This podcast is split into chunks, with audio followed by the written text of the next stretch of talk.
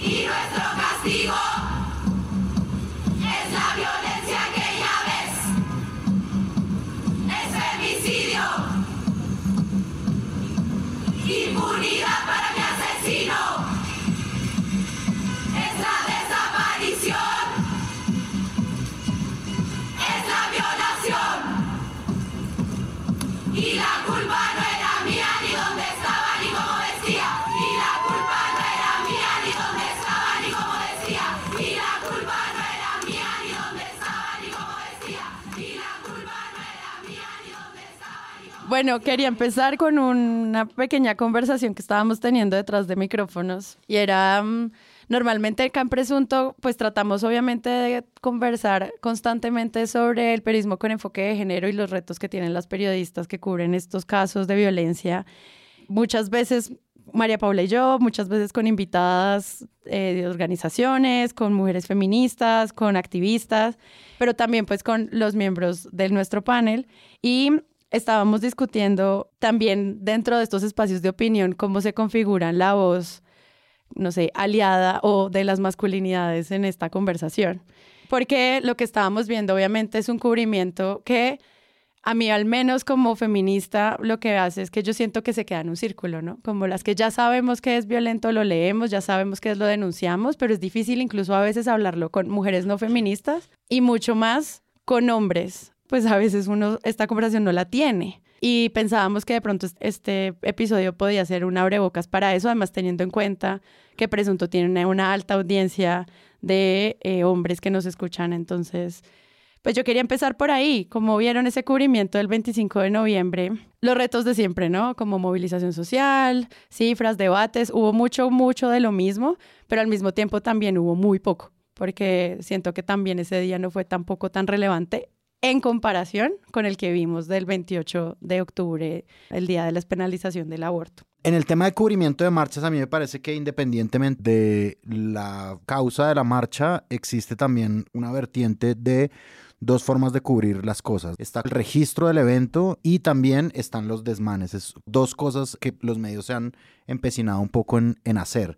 Recuerdo mucho en el caso de Hilary Castro que sí había como un desbalance un poco entre la causa que existía, es decir, entre el abuso sexual que ella sufrió en Transmilenio y los desmanes que hubo en contra de Transmilenio. Y me parece que lo mismo sucede con el 25N, como que el 25N es una fecha importante para los medios, por supuesto que se alinean un poco para cubrirla y se encargan de hacer básicamente dos cosas. Enunciar las causas que existen, es decir, como las cifras que hay eh, de violencia contra las mujeres que eso me parece a mí un cambio que eh, acrecentó desde el 25N de 2019, ¿no? Una época en la que empezó el paro nacional y que por fechas y cuestión de cronograma se juntó con e, el 25N y la gran movilización que hubo en la Plaza de la Hoja. Un segundo, el paro empezó el 23, ¿cierto? El 21. 21, 21, sí. O sea, eran cuatro días de Exacto. paro. Entonces, Ya. claro, como había tanta convocatoria en el gobierno de Iván Duque y en es- inició el, 20 el 21N y se empezó a prolongar, esos dos paros coincidieron y las personas coincidieron en la calle, ¿no? Yo creo que desde entonces hay una atención, una atención hacia esa fecha en particular, acrecentada, digamos, en los medios como agenda propia de cubrir marchas. Y un poco también ahí empezó el debate en el que vamos a estar hablando más adelante y es la presencia de los hombres, ¿no? Es decir, yo creo que este tema de las marchas eh, contra la violencia de la mujer, las marchas exclusivas de mujeres, ha generado debates dentro del periodismo, debates interesantes, digamos, como lo de los camarógrafos que van a filmar, etcétera, etcétera. Varios grupos de manifestantes protestaron con cánticos feministas pintadas en las paredes y calles mientras se enfrentaban a las policías mujeres. que el gobierno no escuche, que Duque se haga el que no sabe, el que no conoce y no nos acompañe. Paradójicamente, los grupos de las feministas que protestaban contra la violencia se tornaron violentas con algunos de los medios de comunicación a los que exigieron retirarse y no grabar por tener en su equipo periodístico a hombres camarógrafos. Demandaban que su plantón fuera Pero el 25N del 2019 sí fue como una semilla porque, claro, la marcha estaba planeada desde hace mucho tiempo, pero era incontenible que se mezclara con la otra marcha del paro nacional. Entonces ahí fue donde uno pudo ver, o donde, digamos, donde yo, por ejemplo, pude ver manifestaciones de hombres que eran criticadas dentro del movimiento feminista, por lo menos en Twitter. En primer lugar, eh, esto es una cosa que está dentro de los artículos que examinamos para el episodio de hoy, que está como la, la desconfianza natural que tienen las mujeres feministas con los hombres que se autodenominan aliados. Que ese día, por supuesto, había muchos, ¿sí? Porque a mí me gusta que, tú planteas esto de que eh, trajo unos debates muy interesantes para el periodismo, pero a mí me parece que se quedó solamente con el caso de Noticias 1 del camarógrafo y no fue más allá. Cuando el camarógrafo de Noticias 1 fue que nosotros hablamos acá de, bueno, qué está pasando con las mujeres camarógrafas, qué está pasando con las mujeres que hacen trabajo técnico, qué está pasando con la contratación no solo de mujeres para que sean modelos en cámara. Eso se quedó ahí. Yo no sé si luego hubo más protocolos como de acceso técnico a eso, o sea, es un gran debate que de nuevo se agota lo que dura la semana del escándalo.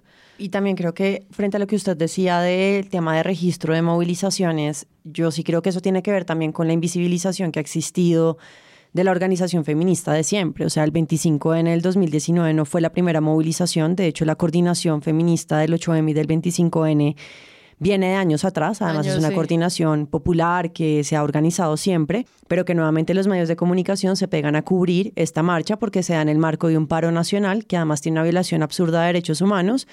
Y justo sale la movilización de mujeres del 25N que agrupa un montón de inconformidades donde las mujeres cabemos transversalmente en lo que se estaba denunciando en el paro nacional.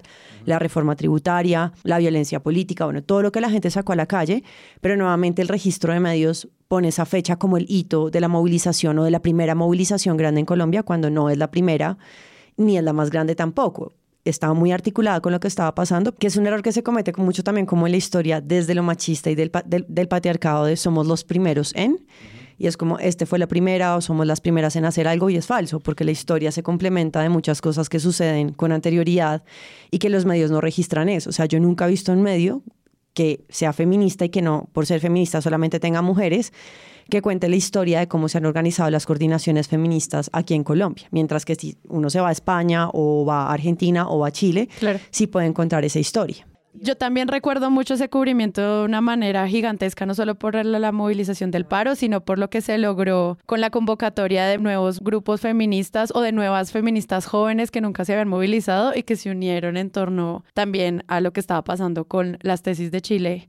Y pues esta canción que fue tan emblemática, no solo para obviamente el movimiento colombiano que lo usaron como una bandera, sino de lo que eso significaba, tanto en Chile como en Argentina, como en todo lo que se está haciendo denuncia en el mundo entero. Entonces, sí, bueno, es que se unieron todos los lugares comunes en ese 25 y claro, uno se imagina qué va a pasar después, cómo va a evolucionar el movimiento, pero pues ahora estamos en otro gobierno y esas cosas pues mutan también incluso en los medios.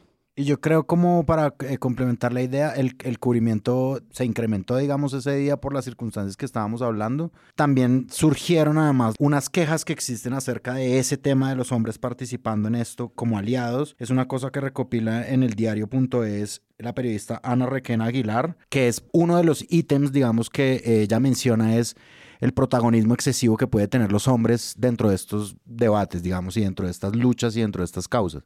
Y yo recuerdo una queja que hubo, y era de este día, 25 de 2019, justamente, de hombres subidos como en columnas que había ahí en la Plaza de la Hoja, un poco robando el protagonismo del evento central que había dentro, ¿sí? Y yo creo que este, ese debate obviamente no está exento de esas categorías, digamos como que en el cubrimiento que pudimos revisar para el episodio hay un medio argentino que recopila testimonios de hombres y hay un hombre que dice una cosa que, que, que a mí me parece muy, muy, muy válida y es como, aparte, digamos, de hacer parte de este movimiento de hombres por la igualdad y, y no sé qué, hay que bancarse la crítica, ¿sí? Toda que me parece, digamos, valioso que se, que se exprese de esa manera. Ahora, los medios tradicionales, estoy diciendo, tienen un día en la agenda para cubrir esto y lo cubren a la manera tradicional de lo que lo han hecho siempre, con las marchas, digamos, o siempre, digamos, de un tiempo para acá. Cosa que se divide, digamos, del cubrimiento que hacen medios que son estrictamente feministas, ¿no? Y ahí sí hay una distinción, digamos, como de, no solamente de acceso, sino también de otras historias que se cuentan, lo que decía Juliana, un poco una recopilación de, de, mm, de lo histórico del evento, de quienes participan, de popularmente cómo se hace, etcétera, etcétera. Hay un dominio mucho más grande del tema. Yo estaba viendo que había un cubrimiento en el tiempo que era muy enfocado a lo que la secretaria de la Mujer de Bogotá, era una entrevista directamente a ella, Diana Rodríguez, y cómo se estaban dando como casos de violencia en redes y había una, un cubrimiento muy claro con una entrevista a ella de qué se podía hacer. En específico era una especie de resumen de periodismo de soluciones sobre qué cosas hacer. Para promocionar la línea púrpura. Sí, promocionar la línea púrpura, tan. Entonces yo digo, eso es un cubrimiento súper tradicional, claro, o sea, estamos hablando de violencia contra las mujeres, ¿qué hacer? Pues entrevisto a la secretaria de la mujer y le pregunto qué hacer. Pero al mismo tiempo, ¡pum! Cuestión pública y manifiesta sacar una investigación impresionante, larga y completa, que se llama ¿Quién cuida a los que cuidan? Y hablan de las violencias, no solamente de género, sino de abuso laboral que viven las personas que trabajan en la Secretaría de la Mujer. Y yo decía, uff, ese balance de ambos espacios en los que, por un lado, es simplemente una fuente que me dice cinco pasos para, y por el otro, es, estas son las denuncias que se viven dentro de esa institución. Como gracias que el periodismo sea diverso, menos A mí mal. me encanta eso que tú acabas de decir que tiene que ver con las fuentes y es porque llaman a Diana Rodríguez y no llaman, por ejemplo, al director de Cultura Ciudadana, que es Henry Murraín, que tiene la línea Calma. Yo llamaría a la línea calma, que es la línea pues construida para que los manes puedan llamar y, y eviten cómo cometer algún tipo de violencia contra las mujeres. Y creo que ese es un espacio súper común. Voy a llamar a la dos, secretaria de la mujer para que me diga qué está pasando. Creo que todo el mundo conoce la línea púrpura, pues no Mm. todo el mundo, pero pues en la pandemia fue muy grande el despliegue de eso, mientras que la línea calma no la conoce mucha Yo me gente, acabo de enterar. ¿no? Y en Cultura Ciudadana de Bogotá hay unas cifras que son como, de verdad, que son como un llamado a atención en temas de cubrimiento, y es que el 81% de las violencias de pareja cometida por hombres en Bogotá la comete el compañero permanente, que es el 49%, los ex, que son el 30%, y los esposos, que es el 10%. Eso muestra que la violencia está, uno, dentro de la casa, y dos, es cometida por hombres porque el 80% de las violencias la cometen los hombres. Entonces el discurso de es que son unos pocos es falso y hay una generalización que es válida. Si el 80% la están cometiendo manes, la fuente a la que yo debería dirigirme cuando estoy haciendo este tipo de cubrimientos es, bueno, ¿qué está pasando con los manes? ¿Qué pasó después de la pandemia? Se están cuestionando, están llamando a la línea calma a calmarse y a evitar cómo entrar en las confrontaciones que entran. Y yo no me acuerdo, o no sé, pues ustedes como periodistas, haber visto nunca un artículo de Henry Murrain explicando qué estaba pasando con esa línea. Una recomendación que yo tengo eh, periodística de, mm, de a propósito de lo que dice Juliana de la línea Calma. Recomiendo mucho un episodio del podcast Radioambulante que se llama Hombre Busca Ayuda. Es, es sobre la línea Calma. De esta forma empieza Daniel Arcón el, el episodio. Digámosle Antonio, tiene 39 años, vive en Bogotá, y el 21 de abril del 2022 salió con su novia a un bar que frecuentaban. Cuando llegaron se encontraron con sus amigos y se les unieron en la barra a tomar unos tragos. Estaban charlando y riéndose hasta que Antonio se volteó para ver a su novia.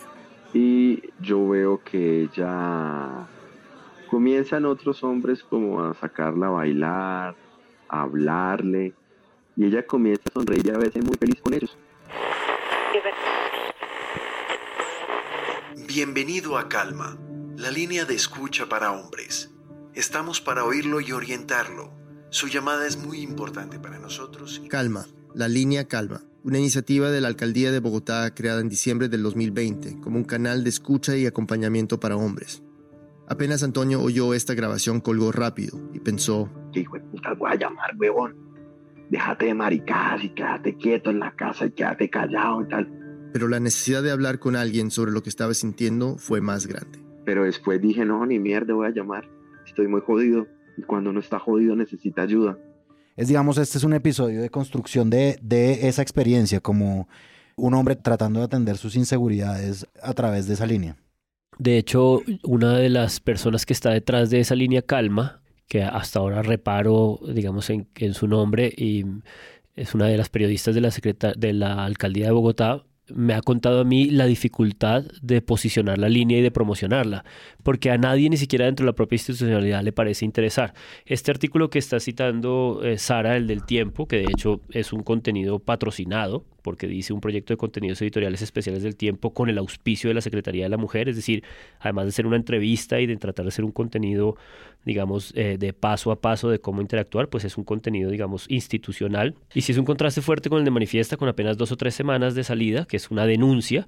Y yo pensaba, reparaba también en, esta, en este choque entre estos dos hechos eh, periodísticos, que el texto de Manifiesta, que es una denuncia muy completa, que viene de décadas, de, eventos ocurridos con contratistas eh, mucho tiempo atrás, que desborda el abuso de- y el acoso, digamos, sexual hacia el asunto la- del abuso laboral, es también un contenido que tiene un apoyo institucional desde otro frente, en este caso el Henry Ford eh, Institute, el instituto este alemán, eh, porque, porque estas cosas son, son difíciles de, de- construir, ¿no? Son, requieren de mucho tiempo. Y pensaba que, pues esta es un poco la paradoja, la paradoja aliada que uno supone que pasa con los hombres o con el género, pero que también puede ser una paradoja aliada institucional. Creo que es lo que le está pasando a RTBC hoy, ¿no? Parte de lo que se le está confrontando a RTBC son su cantidad de contenidos de género, ¿no? Que supone, supuestamente ofrecen una conciencia al respecto de todo esto y al mismo tiempo dentro de sus eh, prácticas eh, institucionales interiores están, digamos, incurriendo en este mismo tipo de violencias.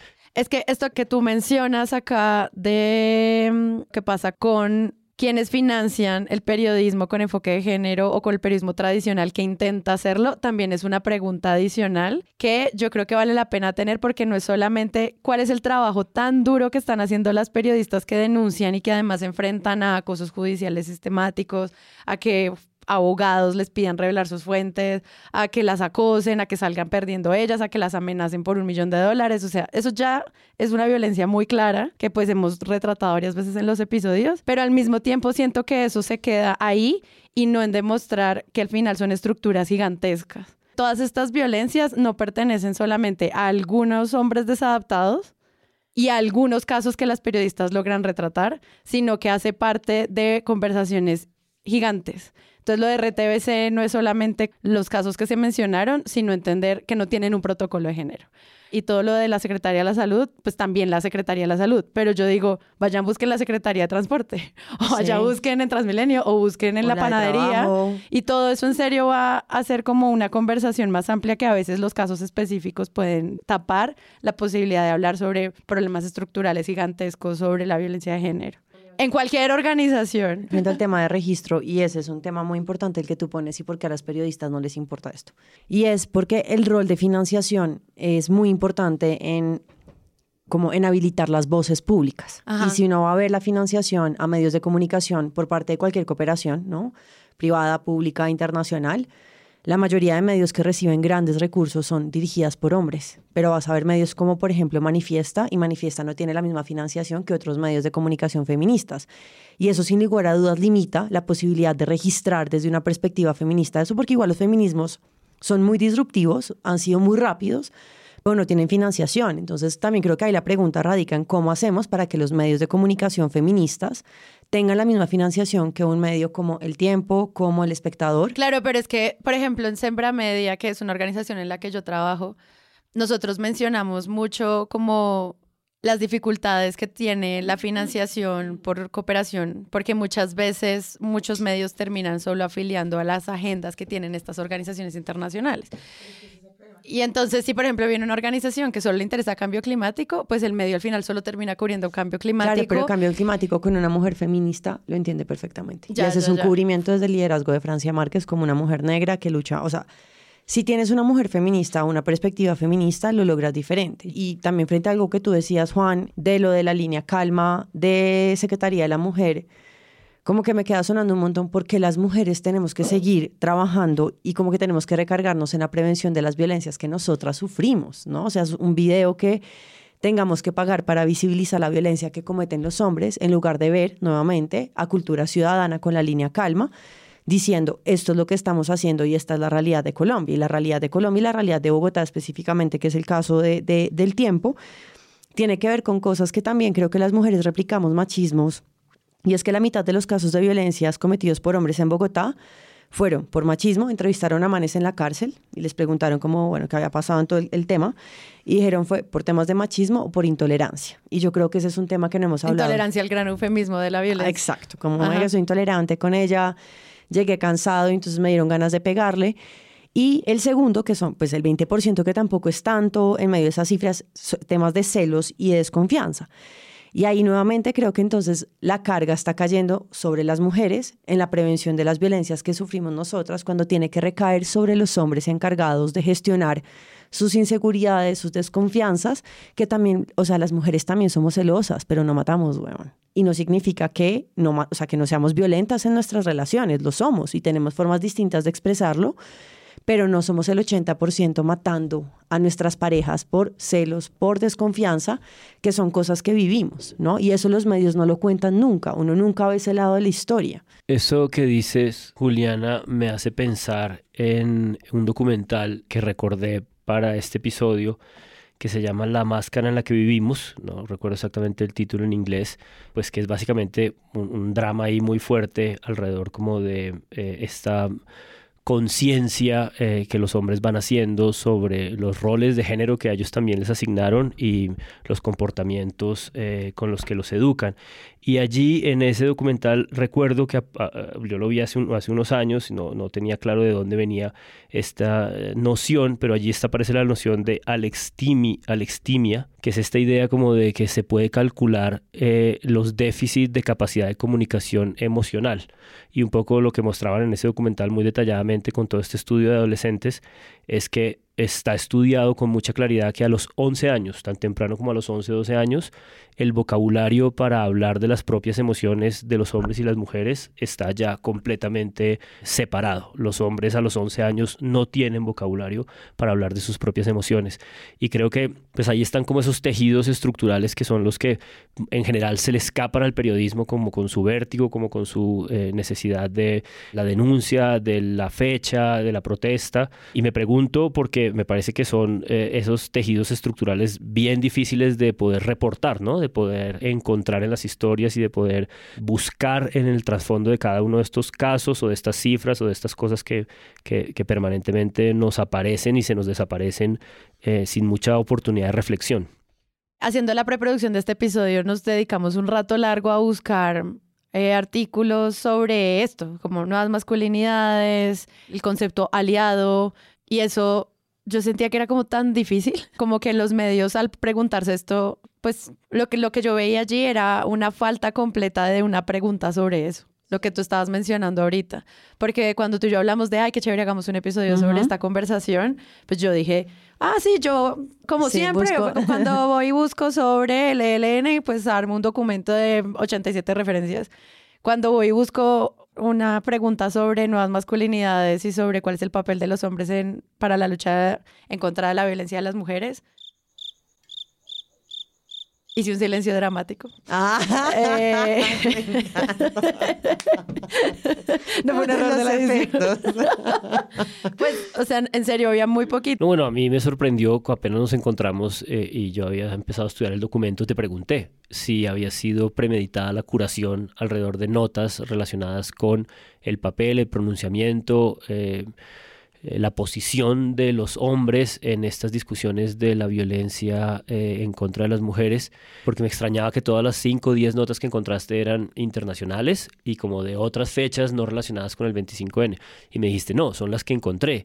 ¿no? Es decir, me parece que sí es un espacio muy desaparecido, por lo menos en el cubrimiento nacional colombiano, esta pregunta de cuál es el lugar, la posición de enunciación y de responsabilidad eh, de los propios hombres en esta epidemia, digamos. Pero en esa búsqueda eh, de fuentes que encontramos internacionales, eh, me interesó una en particular que se llama Postmachismo Cómplice, que es del país de España, que está fechada en un alrededor de un 25 de noviembre, pero de varios años atrás y que pone de presente un poco lo que yo creo que en algún momento Páramo estaba eh, planteando al principio, y es esta idea de, que también se ha, se, ha, generado una especie de movimiento reaccionario. ¿no? Creo que la impugnación que el feminismo ha traído a la mesa pública en las últimas décadas en América Latina, pero en décadas posteriores en otro tipo de sociedades, pues es una impugnación bastante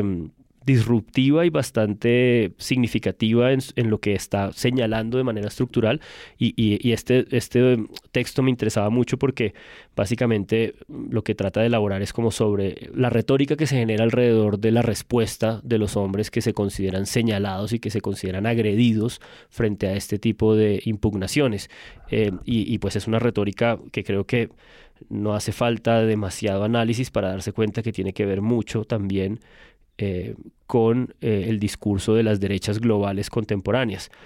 Eh, por supuesto, la izquierda progre tiene también sus dificultades y sus oscuridades frente a este debate, pero en este caso en concreto, esta instrumentalización, digamos, de, de, la respuesta retórica de, de, lo que este texto llama posmachismo, es una cosa muy, muy asociada con, con, el discurso de las derechas. Pues es que ese vacío que uno ve en los medios para hablar sobre qué pasa con estas violencias a partir de la voz de los victimarios o incluso pues, o de los testigos que, protegen a victimarios, pues lo que está haciendo es relegando esto de nuevo a ese lugar privado que es del que queremos sacarlo.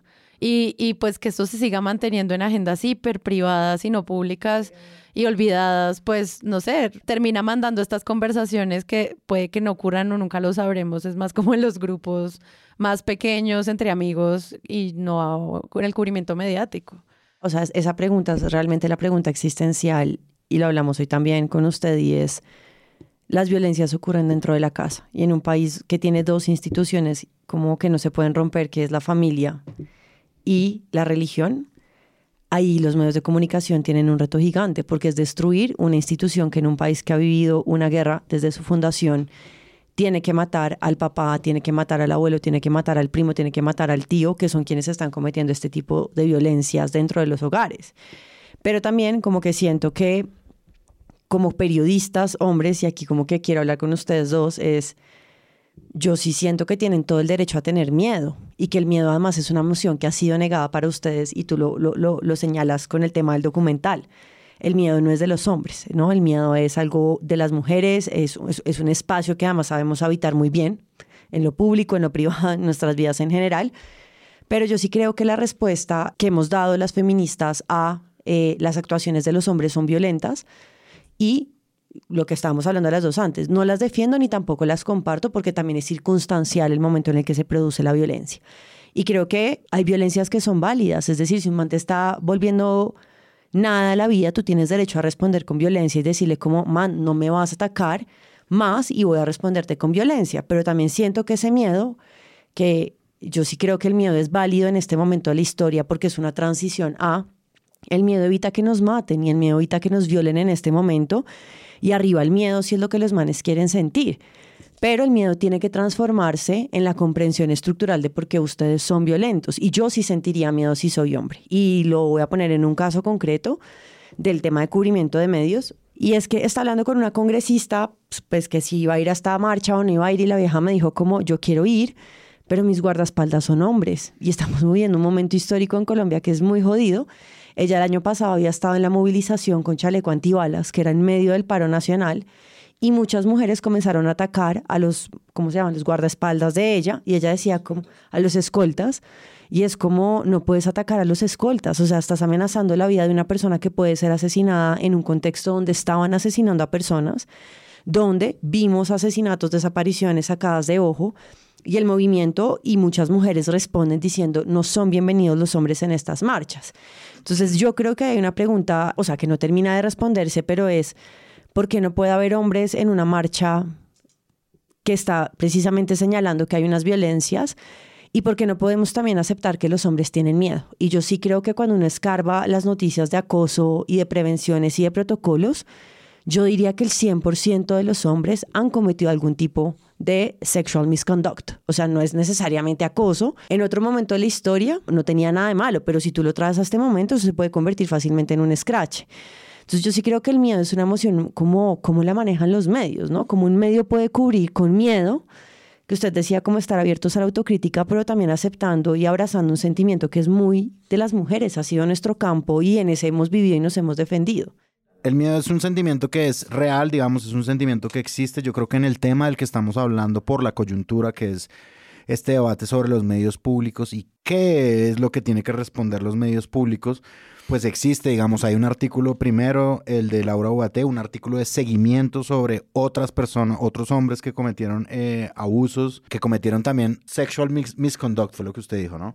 Listo. Que eso sería en español como que conductas sexuales inapropiadas. inapropiadas que es un poco lo que denuncian del um, Álvaro González Villamarín. A mí me parece que ese es un sentimiento que, que comparto, digamos, la, la, sensación que tiene Julián, es un sentimiento que existe y que, y que confronta, digamos, ante la ausencia de lo que había antes, como decía Juan Álvarez hace un momento, y que genera, digamos, como preguntas, ¿no? Es decir, como que genera, eh, que ojalá genere preguntas dentro de los espacios laborales y dentro de otros, digamos, y dentro de todos los espacios, ¿no? Como, y yo retomo un poco la nota del diario.es de Ana Requena, las preguntas que ella se hace me parece que son, pues, preguntas apropiadas para, para ese tipo de cosas.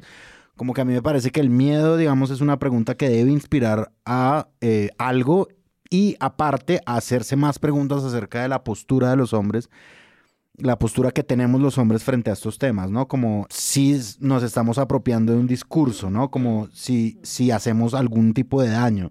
Hacernos estas preguntas o hacernos, pues, este tipo como de discusiones o este tipo de debates, una cosa que Juan Álvarez me decía tras micrófonos de abrirnos sentimentalmente a esto, eh, podría ser un disfraz para cualquier otra cosa, ¿no? Esas son unas preguntas que se, ha- se, ha- se han hecho y a mí me parece que el debate de los hombres es, es de la postura de los hombres, es retomada por eh, feministas como la que citó Juliana eh, hace un momento, Rita Segato. Yo creo que Coral Herrera también lo ha hecho con un libro que se llama Hombres que no hacen sufrir por amor, digamos como que es una serie de preguntas que existen hacia donde podría evolucionar también esto, digamos, como sin, yo creo, digamos, sinceramente, sin el afán de protagonismo que fue tan denunciado en ese 25N del 2019 eh, frente a los hombres que participaron en, en la marcha. Sí, pues es que lo que yo siento es que este es un tipo de periodismo que es muy joven, que se está formulando las preguntas sobre el activismo, sobre la participación política, sobre su propia financiación, sobre su lugar de enunciación, sobre la denuncia como formato, pero también sobre las preguntas sobre el papel de las mujeres y las personas no binarias y todos los colectivos, si están bien cubiertos, si se están acercando desde allí. Esto es muy nuevo. O sea, por ejemplo, tú ves lo que pasó con en Argentina. O sea, estas eran mujeres en las calles que no se sentían cubiertas y crearon sus medios. Entonces así la hace la FEM, que les dejo las notas del episodio para que lo vean. Porque el trabajo de ellas, pero pues también todo era innovador porque se lo estaban inventando, o mal vestida en México, o lo que están haciendo en Manifiesta acá, o lo que hace muy guaso en Bolivia, o GK en Ecuador. O sea, son iniciativas súper novedosas que yo entiendo que las primeras preguntas que se hagan es sobre el lugar de las mujeres, pero eso apenas está empezando. Y se siente, se siente muy paso a paso con la construcción de un nuevo periodismo. Yo hace poco califiqué una tesis universitaria que era ¿qué es el periodismo cultural feminista? O sea, ni siquiera se había pensado en cómo la cultura afectaba a las mujeres hasta que yo vi esta tesis porque, lo puedo decir porque la estudiante que hizo bien su tarea dijo no hay. Entonces, pues yo le creo.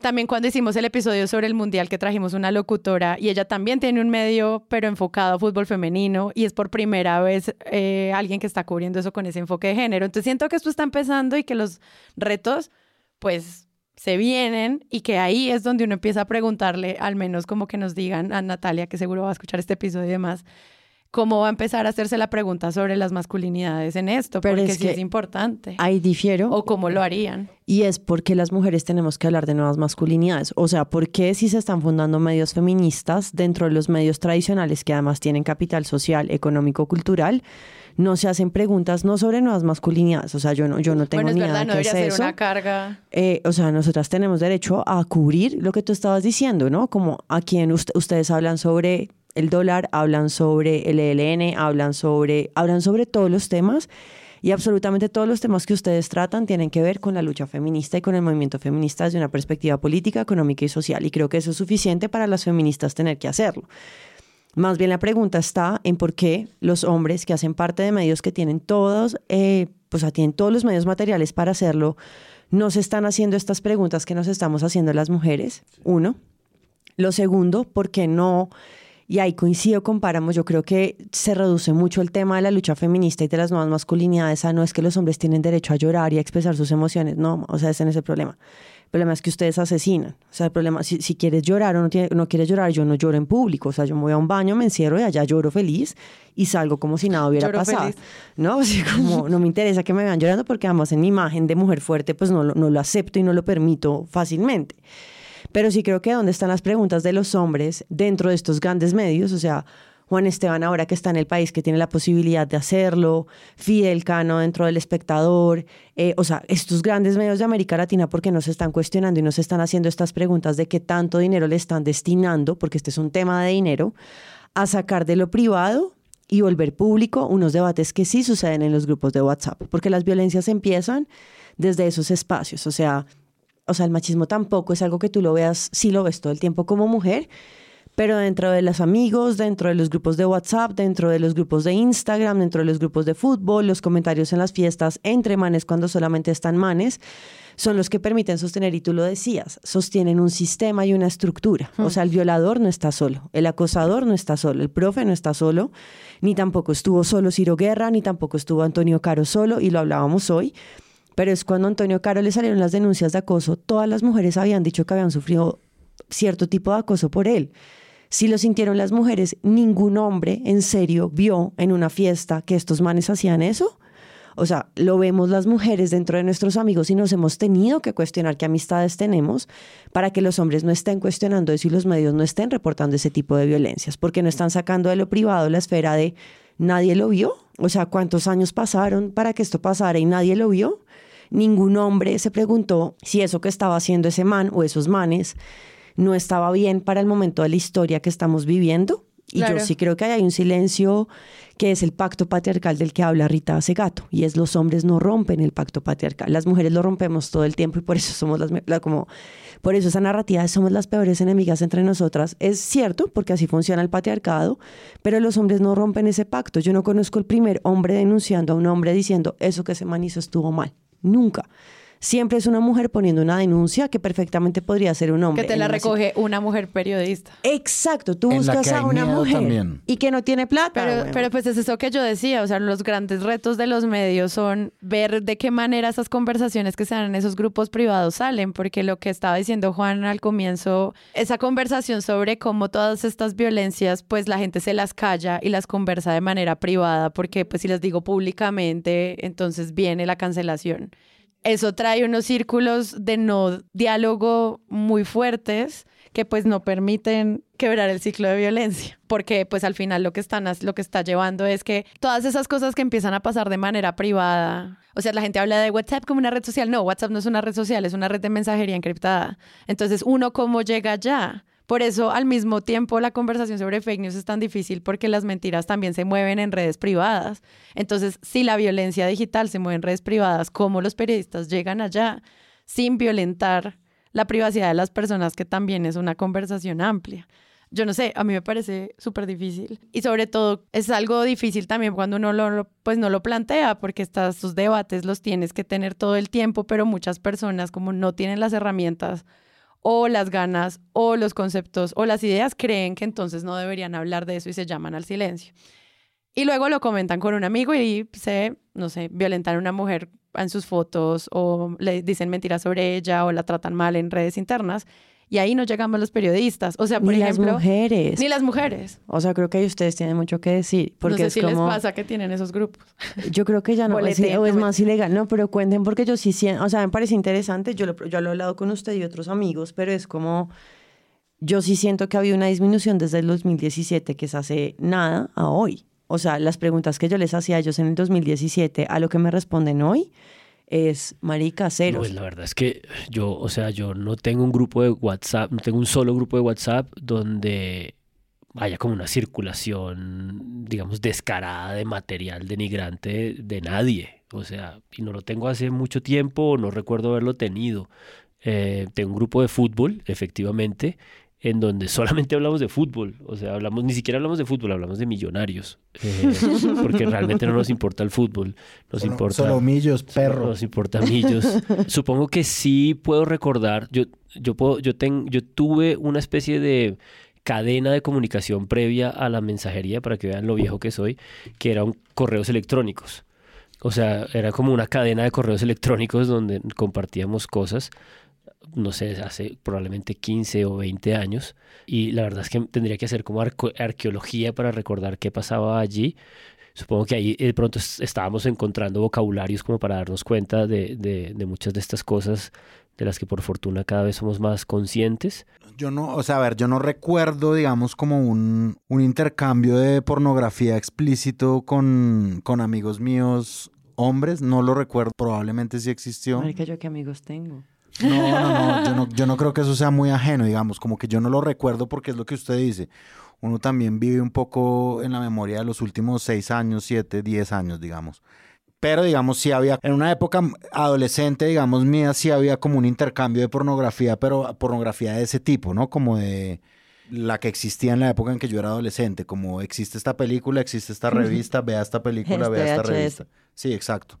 Yo creo que eso, digamos, a mí me tocó y pues evidentemente la pornografía es una cosa de la que no se habla tanto desde hace un, un tiempo, ¿no? Y de un tiempo para acá sí se ha hablado mucho más, sobre todo de la explotación de pues, los actores y las actrices porno, sobre todo las actrices. Sí, pero digamos como que yo no estoy tan consciente de un grupo de hombres en WhatsApp intercambiándose pornografía. Eso sí no lo tengo tan Igual no es solo pornografía, o sea, yo siento que hay muchas violencias que simplemente pasan y, Sí, el micromachismos de todo tipo. por ejemplo, uno, no sé, ver cómo alguien de un grupo está haciéndole gaslighting a su novia y es- esta chica está sufriendo y está pasándola mal y uno, ah, no, pues es que así son. Eso es una violencia de salud mental muy fuerte que ven muchas mujeres a las que no las lastiman físicamente, pero sí les hacen una afectación de su salud mental muy fuerte. Y eso también yo lo he vivido callándome yo, porque al final uno, estas, o sea, uno sí presencia muchas violencias y como no tenemos herramientas emocionales desde los medios ni desde ningún lado para lidiar con eso, pues sí pasan en esos espacios. Afortunadamente a ustedes no les pasa, pero yo sí recuerdo haberme salido de un grupo de colegio porque empezaron a llegar estos mensajes y pues me salí. Pero pienso como qué triste que al final se reduzca a eso, porque al yo salirme, pues también me pierdo de ver cuáles son esas dinámicas de conversación en donde, pero si lo digo privado con mis amigos está bien. Y ahí es donde se fecundan ideas un poco más fascistas en torno al papel de las mujeres Y también en la sociedad que- pública. O sea, no sé si a ti te pasa, pero porque sí, tiene que ver con el tema de cubrimiento de estas violencias, que no, no se pueden reducir al 25N, que es lo que veníamos hablando las dos. O sea, hablar de esto es como tiene que volverse un hábito, y un hábito desde lo micro hasta lo macro, y lo macro se condensa en una movilización que se da el 25N, el 28S y el 8M en el caso del movimiento feminista.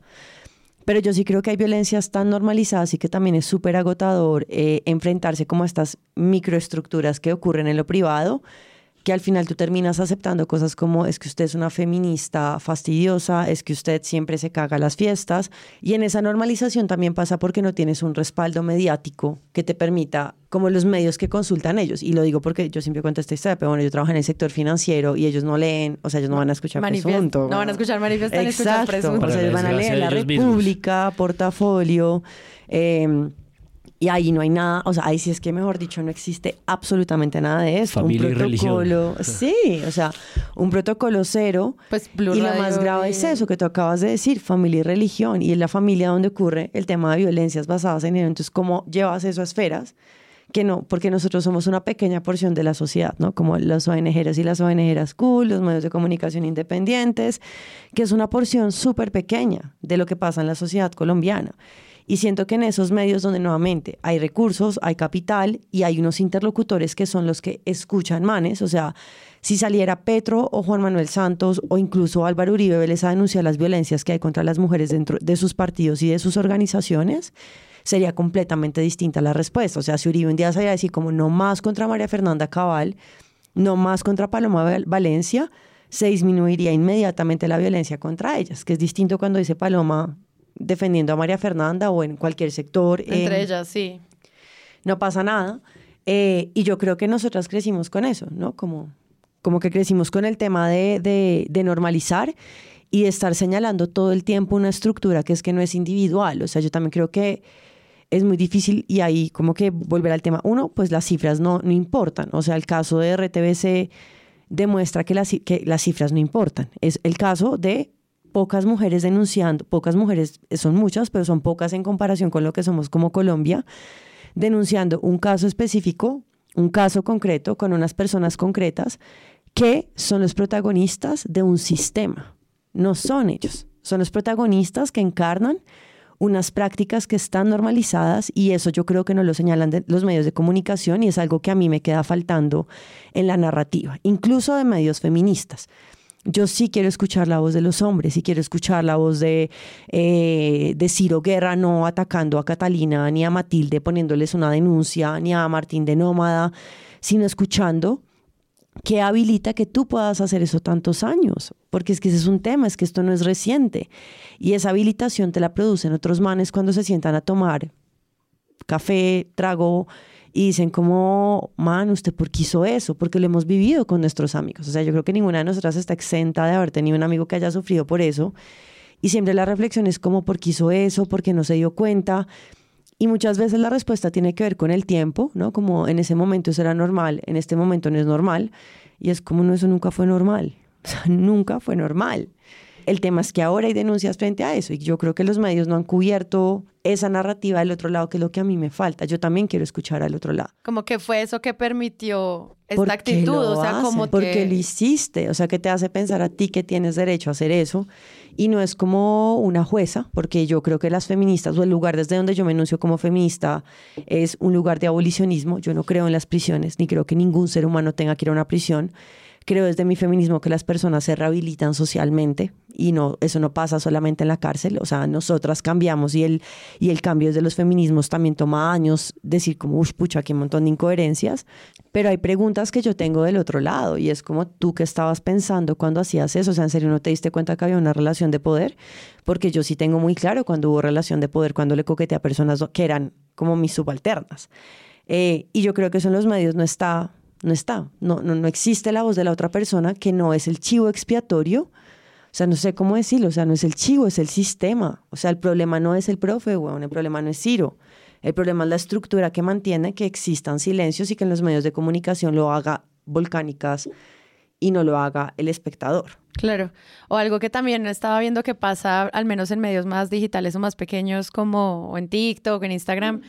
Y es que cuando aparece la voz de los hombres que se prestan para hablar en un micrófono para esto, o sea, los hombres siempre tienen un micrófono, lo cual es que es muy contradictorio este episodio por eso. Sí. Pero digo, siempre tiene un micrófono, digamos que tiene un micrófono y yo solo sentía que era para burlarse. Les preguntaban, ¿uno puede entrar al baño si tiene la regla? Y los chicos pues no sabían porque no se habían hecho preguntas sobre cómo funciona el aparato reproductor femenino. Entonces, lo que hacía la periodista influencer era burlarse de ellos, como, ah, no saben que si tienes una copa menstrual puedes ir al baño. Y yo pensaba, pues acá hay un claro vacío en que en 2022 hayan personas en una universidad no sabiendo cómo funciona un tampón y cómo funciona, no sé, cualquier tipo de elemento de higiene femenina. Estoy hablando de lo más básico. La única vez que le dan voz a los hombres es para ver qué tan ignorantes son en el tema y burlarse. Es verdad.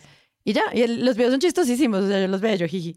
Pero yo pensaba, luego ahorita que estás mencionando, es como en qué momento esta conversación pues no hace que alguien diga, pues sabes que yo no voy a hablar de ese tema. Nunca jamás me voy a preguntar cómo funciona el sistema de higiene femenina, que, que luego sea que nadie investigue el tema y como que hay unos silencios gigantescos sobre eso, pues que no estamos generando los espacios de conversación, casi en ningún tipo, y eso es muy triste. No, no, o sea, yo estoy completamente de acuerdo contigo. Simplemente como nuevamente es como el tema de los, como de los, del cubrimiento de medios y es el 25N pasó, el 2020, o sea, el año pasado fue de los años más violentos para las mujeres. Casi dos mujeres fueron asesinadas cada día.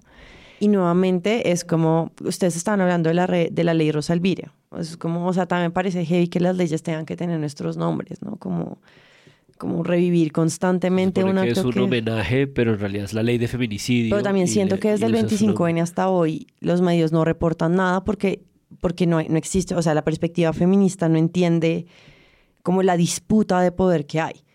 En lo que pasó en Qatar, que ustedes lo han hablado, en, en, en presunto, hay muchos análisis para hacer, o sea, las personas que se murieron son migrantes y qué pasa con las mujeres que quedaron sin esposos ahí, expuestas en un país donde los derechos de las mujeres no valen.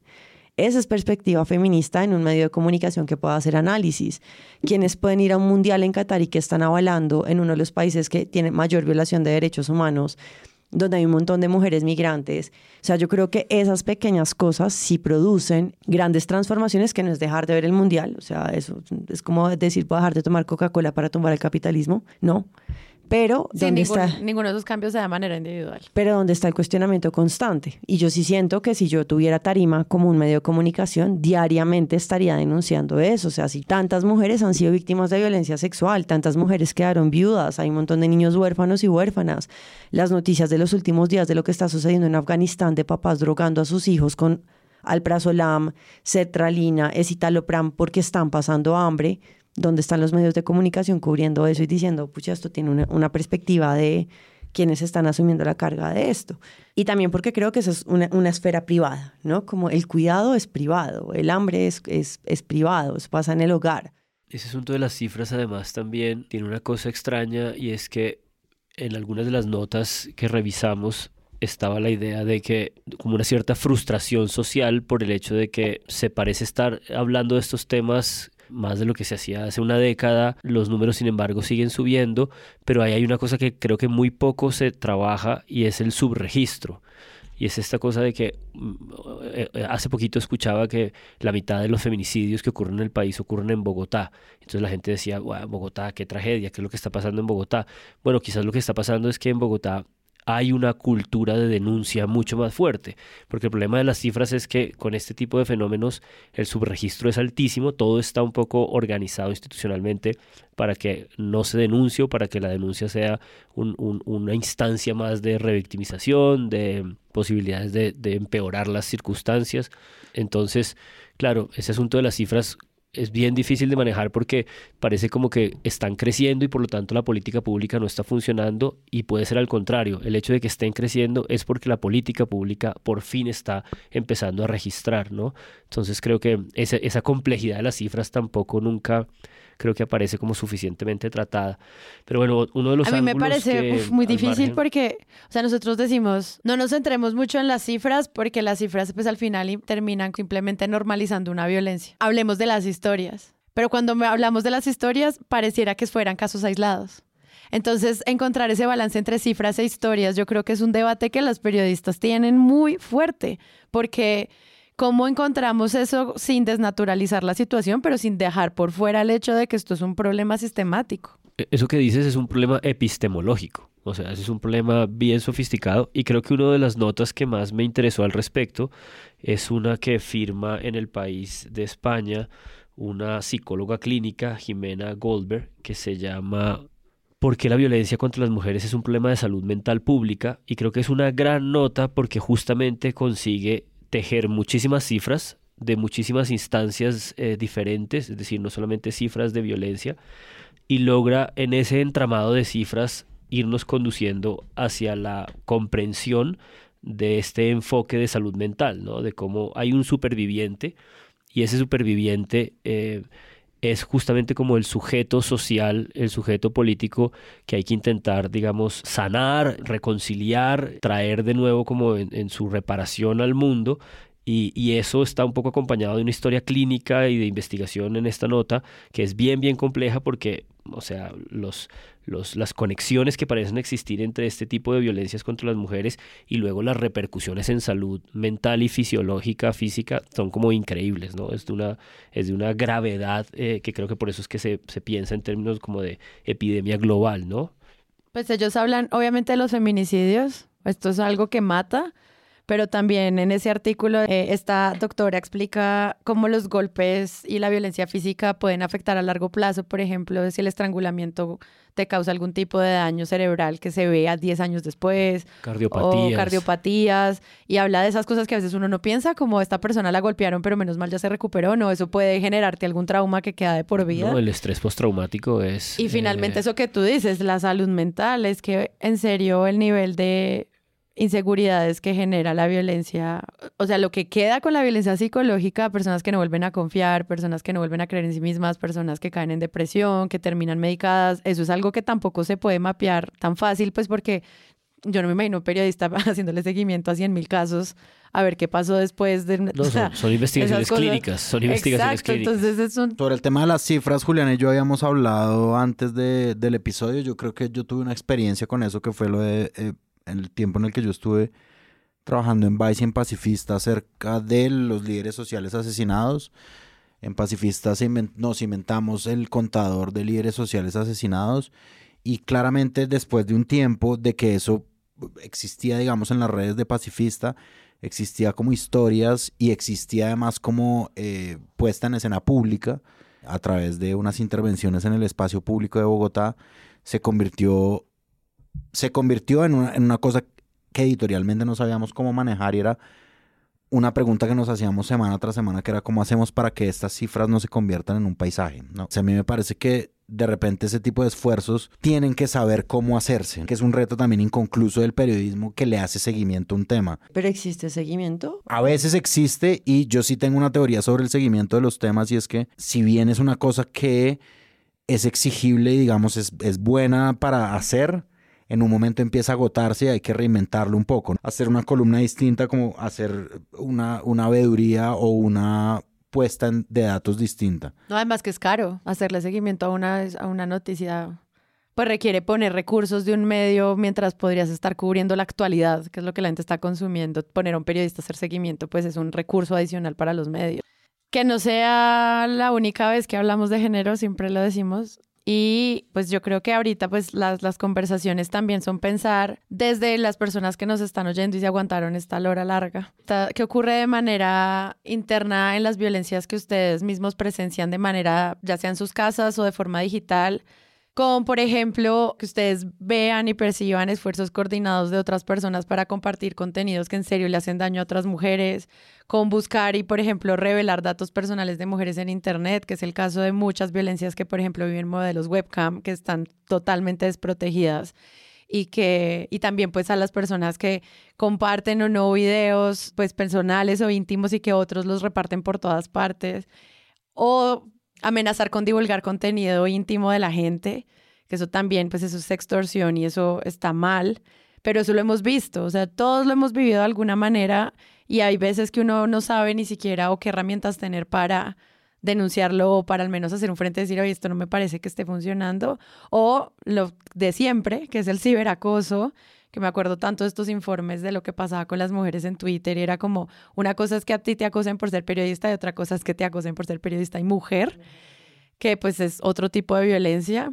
Y pues finalmente todo esto que pasa que es tan violento con cómo te acosan y te persiguen o te buscan todo lo que está pasando en redes sociales. Uno a veces cae en esas prácticas que son súper violentas, pero de nuevo, es como esto es tan privado que los medios a duras penas lo que pueden hacer es darnos definiciones.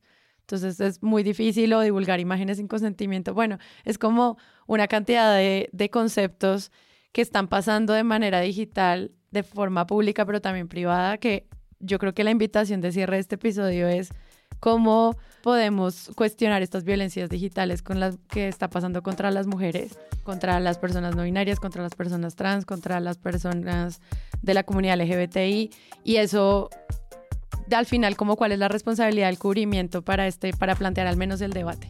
Y creo que pues al menos quisiéramos empezar por ahí. Empezar y terminar.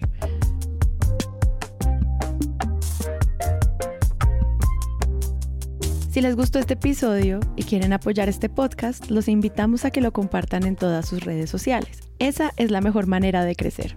Presunto Podcast es producido por Sara Trejos con el análisis de Santiago Rivas, María Paula Martínez, Juan Álvarez y Andrés Páramo.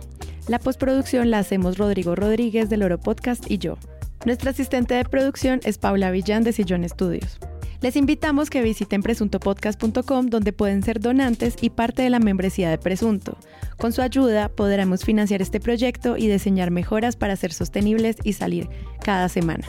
Al mismo tiempo, en la misma página pueden encontrar el ingreso a nuestra comunidad de Discord, que si no saben qué es, imaginen un super chat donde cada tema tiene su propio canal desde una selección de memes y titulastres, pero también canales de crítica de medios sobre periodismo de género, internacional, ciencia, político, cultural y chequeos. También pueden escucharnos en nuestro canal de YouTube y en todas las plataformas de podcast. En algunas de esas plataformas nos pueden dejar calificaciones y comentarios.